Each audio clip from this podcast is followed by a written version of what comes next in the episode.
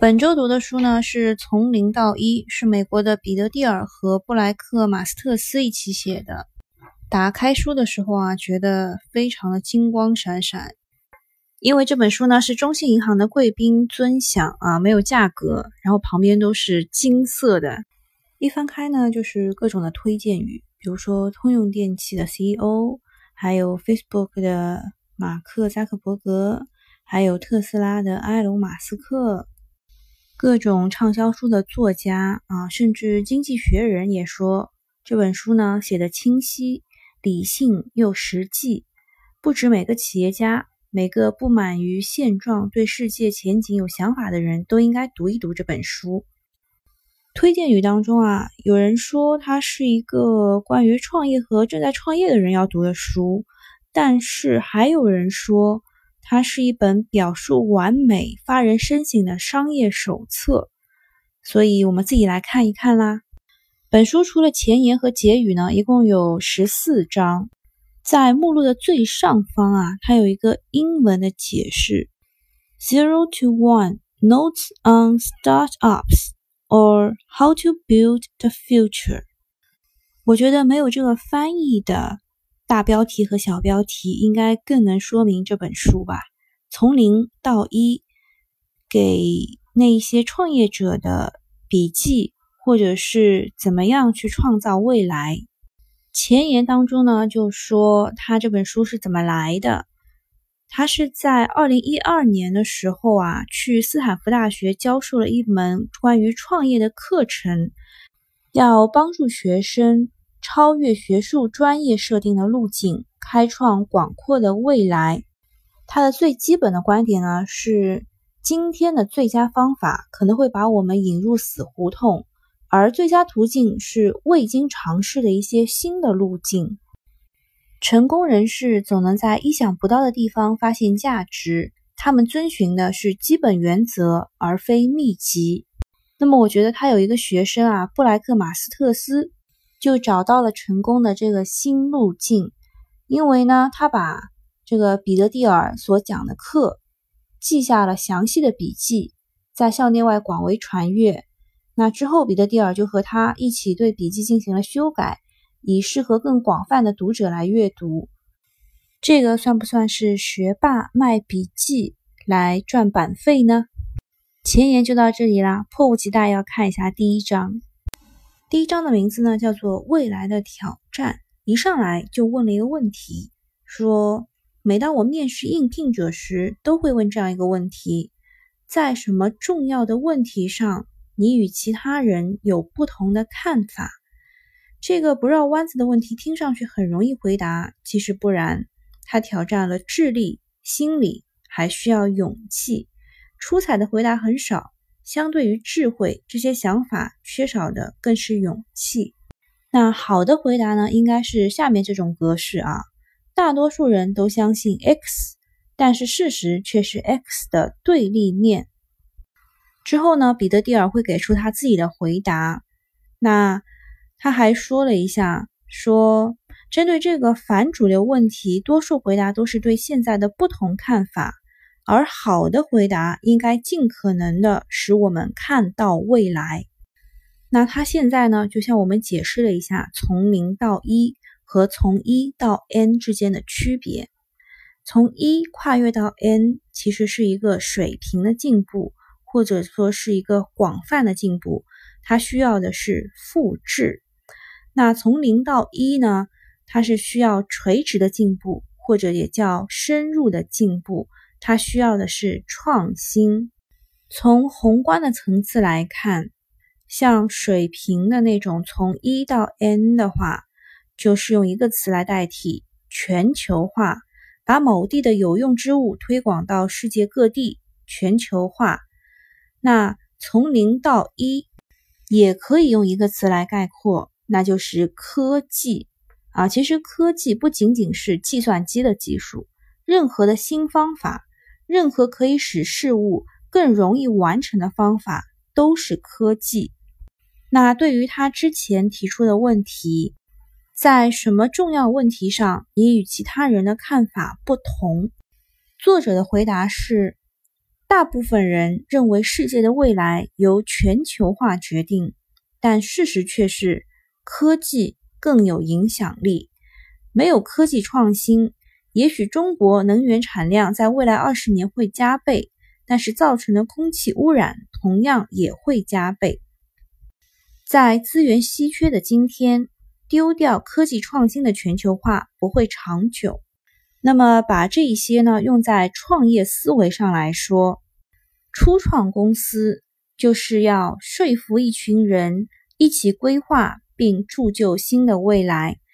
这个团体呢，不能够太大，因为你需要和其他人合作来完成，但也需要控制规模，使组织有效的运转。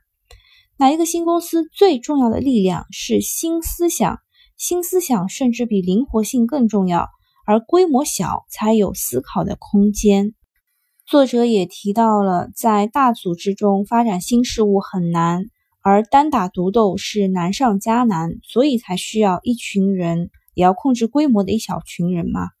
他还提出啊，如果官僚阶级行动迟缓、效率低下，既得利益者不愿意冒险，在功能极端失调的组织当中，想要获得晋升机会，告诉别人你在工作比挽起袖子做事更重要。如果你所在的公司就是这样，你应该现在就辞职。哎呀，说的我好想辞职啊！好了，第一章就到这里啦。那第一章感觉是没有一个字是废话。第二章像一九九九年那样狂欢。那彼得蒂尔提到这个问题，就是在什么重要问题上，你与其他有什么不同的看法？这个问题其实很难直接回答。我们的第一步要做的就是问自己对过去了解多少。他认为。如果你能识别出那些不切实际的大众观点，你就能看到隐藏在这些观点背后的反主流事实。比如说，企业的目的就是盈利，不是赔钱。但是在二十世纪九十年代后期，人们并不能清楚地认识到这一点。当时的任何损失都可以视为对未来发展所做的投资。传统的新经济观念将网站页面的浏览量。视为比利润更权威、更着眼未来的财务衡量标准。这个呢，就要说到互联网热潮的一个背景了。在一九九五年，网景公司上市。这个呢，是一个非常好用的一个浏览器。当时，这个互联网为什么没有发展起来呢？是因为其一，它的商业用途受到限制，直到一九九二年年末。另外一方面就是缺少好用的浏览器。在网景公司发布了他的浏览器之后，一九九九年末，彼得蒂尔也经营起了他的那家公司，叫做 PayPal。一开始呢是想要用掌上电脑去做转账，也就是用现在的笔记本嘛。但是那个时候呢，没有人需要这个产品，因为有笔记本电脑的人就非常的少。记者们甚至把这个想法评为1999年最糟糕的十大商业构想之一。所以呢，他们就独辟蹊径，开发了一个电子邮件支付系统。因为掌上电脑是稀罕物，但是电子邮件已经很普及了。这就让我想到了之前物美的那一位入狱十年的那一位，他是为了做 POS 机，就是刷那个 POS 机而开了一家大型的超市。可惜时不我待啊！这十年谁还给他呢？那这个 PayPal 用电子邮件支付的产品运转的很好，但是由于增长缓慢，成本却在上涨。要想要维持下去呢，至少需要一百万的用户。他们想到的一个办法就是付钱让人去注册，以此吸引用户。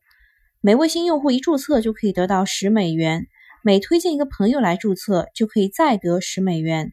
这个方法听上去有没有很熟悉呢？我们后来的跑马圈地运动用的都是这个方法，比如说美团和大众点评的这个战争，滴滴和快滴还有 Uber 的战争，摩拜单车和 ofo 小黄车的战争。然后现在的趣头条就是给钱让你去注册，让你去招揽更多的人，然后你阅读还能有钱。之后呢，还有王思聪的冲顶大会这一种加上趣味性答题的这种方式。但是呢，他们发现啊，招揽战略本身并不持久，你要付钱让用户去注册，呈指数级增长的用户就意味着呈指数级增长的成本。那 PayPal 这家公司呢是非常幸运的，据说呢，在二零零零年，《华尔街日报》一篇报道称他们发展迅速，并且暗示它的市值已经到了五亿美元。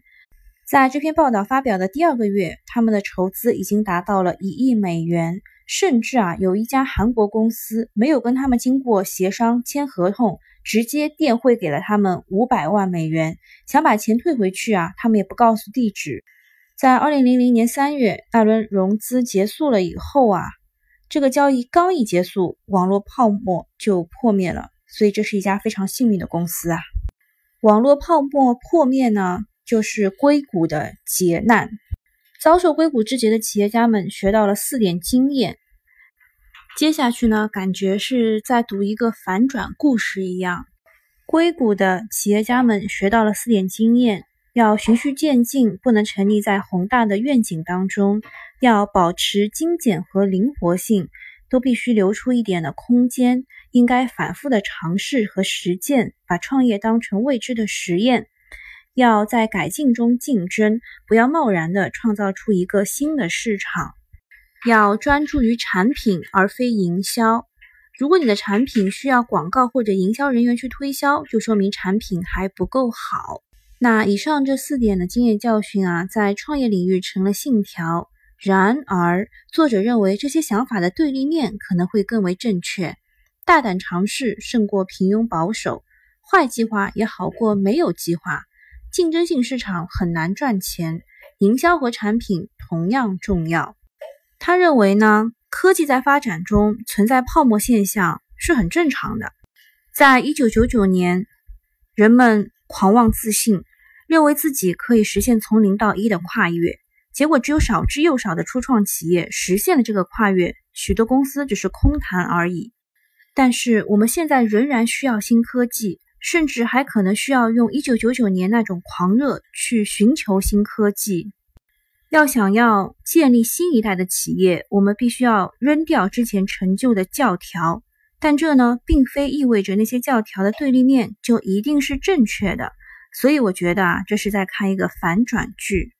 彼得蒂尔先告诉了我们历史，然后告诉了我们历史的四点教训，接着告诉我们。这四点教训的对立面反而是更正确的。最后告诉我们，这些历史教训的对立面也并非一定就是正确的，因为就算你有心逃脱，大众的洪流也会裹挟着你向前。他给出的答案是：最反主流的行动不是抵制潮流，而是在潮流中不丢弃自己的独立思考。第二章就到这里啦。今天呢，提示说，由于版权的原因，二杠二和二杠四都被下架了，还不支持申诉。那其实这两个还是干货满满的，不知道为什么只下架了这两个。那我们继续来读第三章，所有成功的企业都是不同的。在第一章的时候，他提的问题是在什么重要问题上，你与其他人有不同的看法？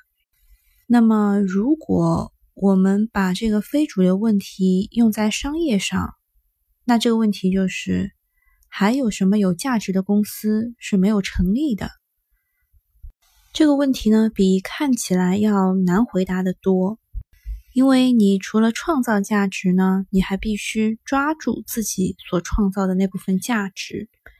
这里呢，就要解释两种现象：一个是完全竞争，一个是垄断。那在完全竞争的市场呢？因为卖的都是同质的产品，价格必须由市场来定。从长远来看，公司没有获得经济利益的。那在垄断的公司呢？它因为拥有自己的市场，所以可以自己定价，所以呢可以实现利益的最大化。那在偏完全竞争的公司，他们呢会把市场描述的很狭小。就是各种交集啊，就夸大自己的独特性。比如呢，有人想要在美国加州的帕洛阿尔托开一家英式的餐厅，他可能给出这样的理由：说没有人在那里开英式餐厅啊，我们拥有整个市场。那除非是这个市场是非常明确的想要英式的食物，否则你就是错的。那么垄断企业会怎么样做呢？他们会把市场描述成若干的大市场的并集来伪装他们的垄断性。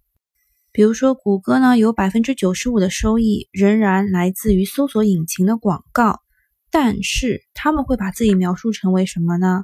手机啊，可穿戴的装置啊，电脑啊，自动驾驶汽车啊，人工智能啊。那如果这样的话，全球科技类的消费规模，谷歌只占了不到百分之零点二四，与垄断简直差了十万八千里。那为什么垄断者或者是竞争者都想要模糊概念呢？这就是因为他们歪曲事实，可以维护自己的利益。那从垄断和非垄断当中，我们可以得出一个结论：如果你想要创造并获取持久的价值，不要只是跟风建立一个没有特色的企业。要想将企业从每天的生存竞赛当中解脱出来，唯一的方法就是获取垄断的利润。彼得蒂尔对垄断企业的态度是：如果垄断企业没有阻碍社会的进步，有创意的垄断企业不仅对外界社会没有坏影响，相反，他们是使社会更美好的推动力，因为他们会不断的更新换代，也不会抵制创新。那么，既然如此，为什么经济学家却痴迷于企业之间的竞争呢？其实这是一个历史遗留问题。他们认为呢，市场只有这一些，如果饱和了，就只能平均分配，而不是说可以创造新的市场出来。那彼得蒂尔和大家的想法真的是天才的想法。他认为垄断是每个成功企业的写照，每个企业的成功恰恰是因为他做了其他企业不能做的事情。比如说，呃，阿里巴巴，它的企业愿景是让天下没有难做的生意。刚提出的时候呢，这是一个非常伟大的、遥不可及的梦想，但是他现在做到了，这就是其他企业做不到的事情。在第三章的最后呢，他说到，企业成功的原因各有不同，每个垄断企业都是靠解决独一无二的问题获得垄断地位的。而企业失败的原因却是相同的，他们都无法逃脱竞争，非常有道理啊。第三章就到这里啦。彼得蒂尔呢是一个非常有趣的人，他的想法总是那么的与众不同。在第一章的时候呢，他问在什么重要问题上你与其他人有不同的看法？那在关于竞争的问题上，他和其他人的看法都不一样。首先讲一下结论。结论就是不要把自己困在了竞争当中。那我们会在什么时候去竞争呢？按照马克思说的，啊，因为人们有差异才会斗争，差异越大，冲突就越大。但是按照莎士比亚来说，他们为什么斗争不得而知。竞争有三大非常不好的点：第一，竞争是一场高成本的买卖。比如说，有人做了一个正方形的读卡器，你就要做一个半月形的，他就要做一个圆柱形的，而另外一个人就要做一个三角形的，直到把所有的这个图形都模仿完才落幕。它是一场高成本的买卖，只有把技能运用到实际当中去呢，才可以避免追求这个浮名的竞争。第二点，竞争不好的点呢，在于竞争使人出现幻觉。徒劳的去抓一些并不存在的机会，比如说以 Pets.com 为代表的网上宠物商店啊，他们跟一大票的这个宠物商店都在竞争，结果呢，没有去想一想到底该不该去涉足网上宠物商店这个市场啊，结果 Pets.com 在网络风暴结束后破产，三亿美元随之烟消云散，哎，打个水漂啦。竞争还有一点不好的，第三点就是让人分心，只去关注对手在做什么，而不去关注用户需要什么。最后再强调一下彼得蒂尔的观点，他说啊，竞争用在商业上是很致命的。如果你能看出竞争不能带来价值的提升，而是充满破坏力，那你就比大多数人要理智了。这一章结束。从零到一这本书呢，是一本非常好的书，特别是给创业者或者是想要把握未来商业趋势的人去看，非常好。但是在一周内没有读完，主要的原因呢是没有动力，因为我每次上传，它每次都会删掉。那为什么会这样呢？呃，因为这本书呢是一个讲课的笔记的精华，所以它每个字都是精华。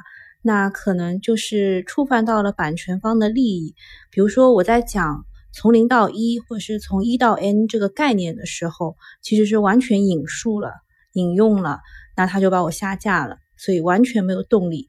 这周的书呢没有读完，非常的遗憾，啊，对自己非常的遗憾，也对听众非常的遗憾。那说一个小八卦来弥补一下吧，感觉好像听说彼得蒂尔他以前是家里是做黑道的，但是他呢在斯坦福读了这个法学博士还是什么硕士之类的，反正挺厉害的。那黑道洗白的成功案例吧，这本书就只能画上省略号了，以后有空的话再读吧。